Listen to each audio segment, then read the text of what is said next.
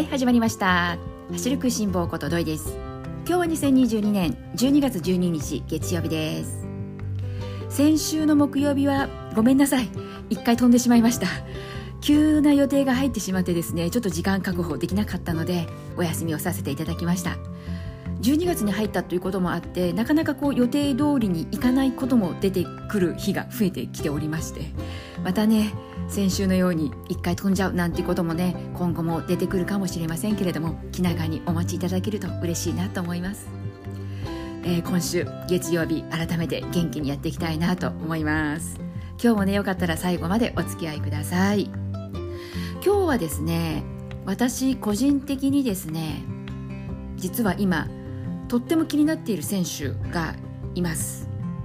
新谷仁美選手なんですけれども新谷選手といえばですね東京オリンピック1万メートル日本代表ということでね走られたりもしましたしマラソンにも挑戦されるトラックからマラソンへというところで市民ランナーの方であればご存知の方も多い女子のランナーの選手のお一人かと思います。世界陸上は残念ながらねコロナの感染ということもあって走れなかったという今年の夏はね悔しい思いをされている新谷さんなんですけれども新谷選手のことをなぜ私が今注目しているのかというと、まあ、このトラックの選手の方がマラソンに挑戦ということで苦しみながらも頑張っていらっしゃる姿っていうところはずっとこう追いかけていました。そしていよいよなんですけれども年明けヒューストンマラソン新谷選手はエントリーされていてですね直近でいうところの走る姿見られるフルマラソンというところでいくと年明けのヒューストンマラソンなんです。そのヒューストンマラソンが1月15日ということでいよいよ1ヶ月前に迫ってきています。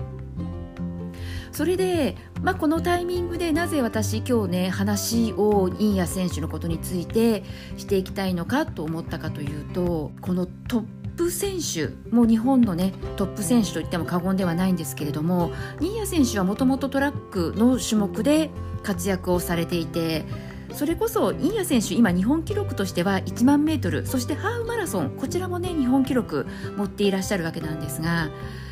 11月の末クイーンズ駅伝皆さんもまだ記憶に新しいところかとは思うんですけれども3区で弘中選手と新谷選手のデッドヒートご覧になられた方もねお見えかと思います。もし見られていらっしゃらない方お見えでしたらぜひね YouTube アーカイブ残っているので見ていただけると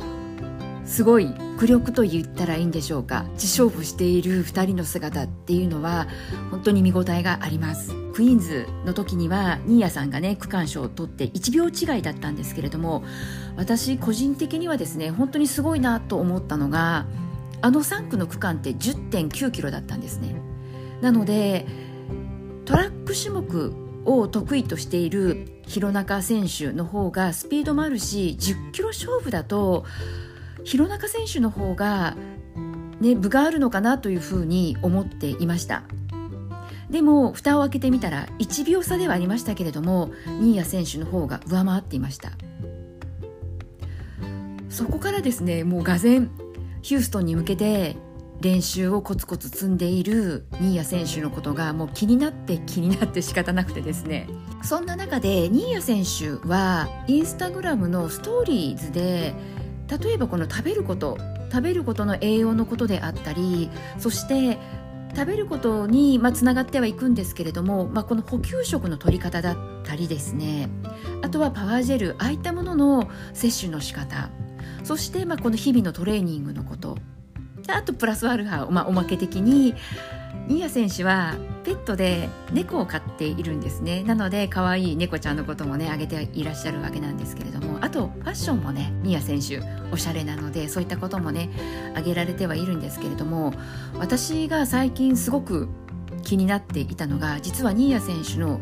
トレーニングのことです。そのトレーニングと言ってもですね地味なトレーニングなんです。皆さんおそらく実際今やっていらっしゃる方もお見えかとは思うんですがタオルギャザーやっていらっしゃる方どうでしょうか？お見えの方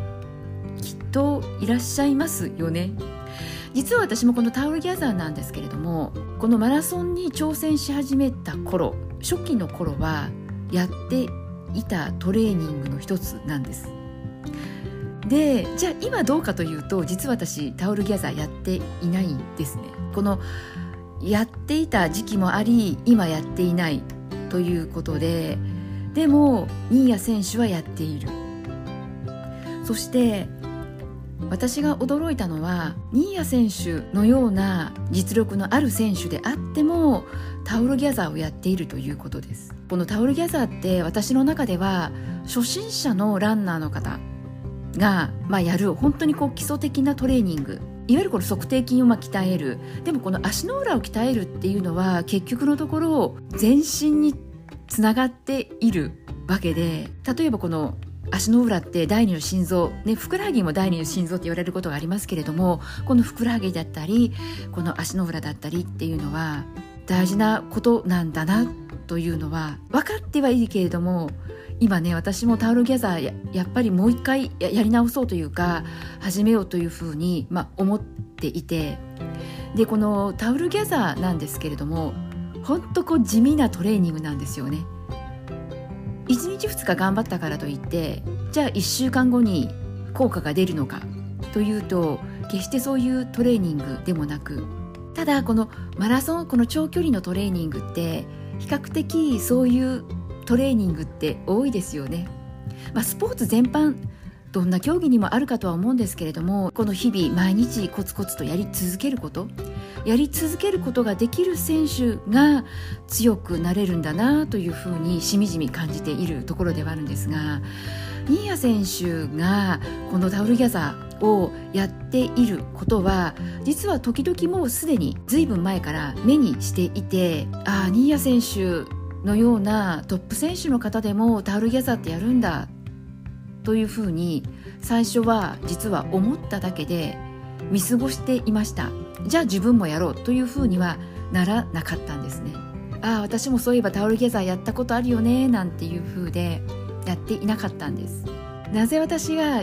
改めてこのタオルギャザーなんですけれどももう一度見直そうかと思ったのかというと10月の末に自分自身がちょっとしたまあ故障というか、まあ、故障といっても軽傷だったからまだ良かったんですけれども足を痛めた、まあ、この経験からやはりマラソンってこの長距離を走るスポーツなわけで最低限の足のね、まあ、筋力っていうものは必要なわけでいろいろねこうこれまでの自分の経験の中で体感を持って感じていたこと。そしていろいろなこの本を読んだりだとか YouTube を見たりなんかして知識として知っていることもあったりしてそれでもなかなか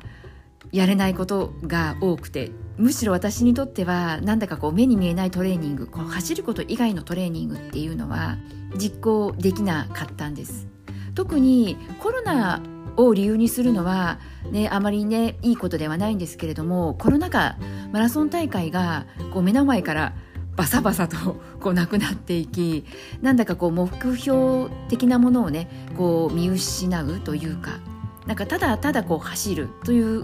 まあ、そんな時期が長くてなんだかこう気が付いたらなんだか私の中では筋力トレーニング的なこう地味なトレーニングっていうのをおろそかにしてしまった時間が長くなってしまったんですよね。それで結局私はですね、まあ、12月4日湘南国際マラソンのフルマラソンにエントリーをしていたんですがそういった目に見えない地味な筋トレというのをねこうコツコツやった方がいいだろうと分かってはいたんだけれども行動に移すことができず、まあ、そう言ってただただ日々の中で距離を踏んでいくことしかやれていなかったんですよね。そしたらどんなことが起こったかというとこのフルマラソン完走に向けて普段私はもう5キロとか長くても10キロなかなか10キロ超えるっていうことがなくだいたい5から7キロぐらい78キロっていうのが自分の中の定番ということでも固定化されていてそれでまあフルマラソンがいよいよこう近づいてきたぞというところで10キロを超えそしてまあ10キロを超えたところでそろそろ15キロ走っておこうか。でまあこの15キロ走れたというところでじゃあ次は20キロ走っておこうか。ということで少しずつ、えーまあ、ポイント練習的に長い距離を、まあ、走るように、えー、心がけるようなそんなこうモチベーションにも移っていったんですけれども最後、えー、10月の末に30キロ走を走った時にとうとう、まあ、足を痛めてしまったんですね。でその時にも改めて思ったのがね、簡単に口ではねマラソンマラソンっていうけれどもマラソンってやっぱり42キロの競技であって長距離であってでずっとね普段ねもう5キロが普通長くても78キロという走りのトレーニングをしていた、まあ、私がですね、まあ、時々10日にいっぺんぐらい10から今度は1515の次がまあ2020の次がまあ25だとかなんだかそうやってまあ区切りをつけながら少しずつ長距離を入れていって無理をしているつもりは自分ではいなかったんですね。例えば、まあ、10キロ走れたからといってじゃあ次いきなりじゃあハーフの20キロ行ってみようということはせず間にね15キロだとかそういったのをワンクッション挟んでいたりしていたので自分の中では無理して走っているという感覚だったり意識がなくそして、まあ、いよいよね30キロまで距離が伸びた時にやっちゃったわけです。やっぱりね走る以外のトレーニングっていうのも必要だなということを改めて痛感しました。まあそんなですね苦い失敗があったのでなので私はですねこのふとした時にタオルギャザーのことを思い出したんです。新谷選手のような方であってもタオルギャザーをやっている。あんなに地味で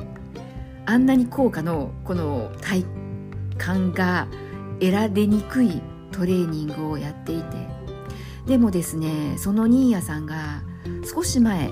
そのインスタグラムのストーリーズの中でこのタオルギャザーなんですけれども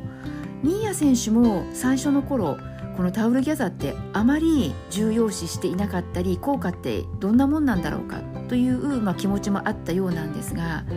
最近あのタオルギャザーというのは確実に走りにつながっていると。今の自分に確実につながっているということを書かれていました。それで私もはって気づいたんです。トップ選手の新谷選手のような方がそこまで言うそのトレーニング。むしろこれは私たちこの市民ランナーこそもっともっと新谷選手以上に実はとっても必要なトレーニングで私たちこの市民ランナーはこの走ることが仕事ではなく、まあ、楽しいからであったり健康のためであったりだとか。でいろいろなま理由で走っているわけなんですがでも実業団やプロの選手と違って私たちはね走ることでお金をもらっているわけではないのでこれは決してね仕事ではなくって単純にもう一言で言えば好きだから走っているっていうところじゃないですか。でもだからこそ走り続けられる体っていうのはずっと維持していきたいな。コンディションは常にこう整えていたいな。自分が走りたいな出たいなと思っている。マラソン大会はやっぱり元気よく走りたいな楽しく走りきりたいなっていう気持ちは強いわけなので。なんでねもう本当に今更ながらではあるんですけれども私は今ねその10月の末にちょっと足を痛めてしまってまあなんとか12月4日の湘南国際マラソン完走することができて今私自身これでマラソン大会エントリーしているものが全くこうなくなった状態なんですね。でもそのフルマラソン走り終わった後実はまだ全然1回も走っていなくって、まあ、その走っていないっていうのはやっぱり足がまだダメージが残っているですね。でこれもしね故障だとかこう違和感痛みがなく、えー、フルマラソン走っていたらもうね下手したらこう翌日疲労抜きでちょっとこうジョギング走りに行こうかなっていう風にしていましたしましてやこうやって1週間も空くってことはなかったんですね。でも残念ながら今この走りれない自分がいてじゃあその違いって何だろうっていうと今回私は湘南国際マラソンは3年ぶりのマラソン大会ということであったんですがその3年ぶりであることにもかかわらず私はどこか自分のこれまでのマラソンの経験というものを過信してしまっていて走ること以外の練習というものをおろそかにしていたんですね。であの今回その3年ぶりということもあってタイムだとかも求めずにとにかく楽しく走りきりたいなっていう気持ちが強かったからっていうのもねなんだか言い訳いじみちゃうんですけれどもなんでねどんなにゆっくりでもいいやとにかく完走できればいいやというふうにその自分のエントリーをした大会の中で思っていたとしてもやはりこの走ること以外のトレーニングっていうのはどんな市民ランナーの選手であっても少しはね取り入れた方がこの走り終わった後のダメージは軽く済むなということが今回、えー、12月4日フルマラソン3年ぶりに走ってみて筋トレだとかねそういったものも全くおろそかにして若干自分のこれまでのフルマラソン走ってきた経験というものに若干どころかどっぷりと ね過信して使ってしまってですね、まあ、その結果がここにあるのでなんでね私はですねよしタオルギャザーやるぞとね改めて思って実は遅ればせながら今日から始めました。ね新谷さんのようにねあんなに美しいフォームで走れるようになるとはね思いませんけれどもでもならないよりはましだしきっとこの地味で、ね、効果がねパッと現れないこういったトレーニングこそ差が出るんだなというふうに思います。マラソンってついついね走ることばっかりに注力しがちで特に私たち市民ランナーとなると日頃のね練習っていうのは一人で行っているのでなんでねこの走る前後のストレッチだったり柔軟体操ねそういった準備運動それから走り終わった後の整理運動ってやっぱり誰も見ていないしついついね走った満足で走り終わった後整理運動飛ばしちゃったりだとかまあいいかとかねついついねショートカットしがちなんですよね。でもやはりこの一流の選手であればあるほどそういったむしろ走ることの前の例えば準備も念入りに行うし走り終わった後も念入りに整理運動も行うしそれって自分のその走るためのパフォーマンスを上げるために直結しているっていうことを身をもって経験をされていらっしゃるからだと思うわけで。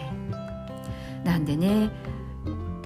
市民ランナーだからといってねじゃあ何もやらなくてもいいのかっていうと決してそういうわけではなくむしろやった方がね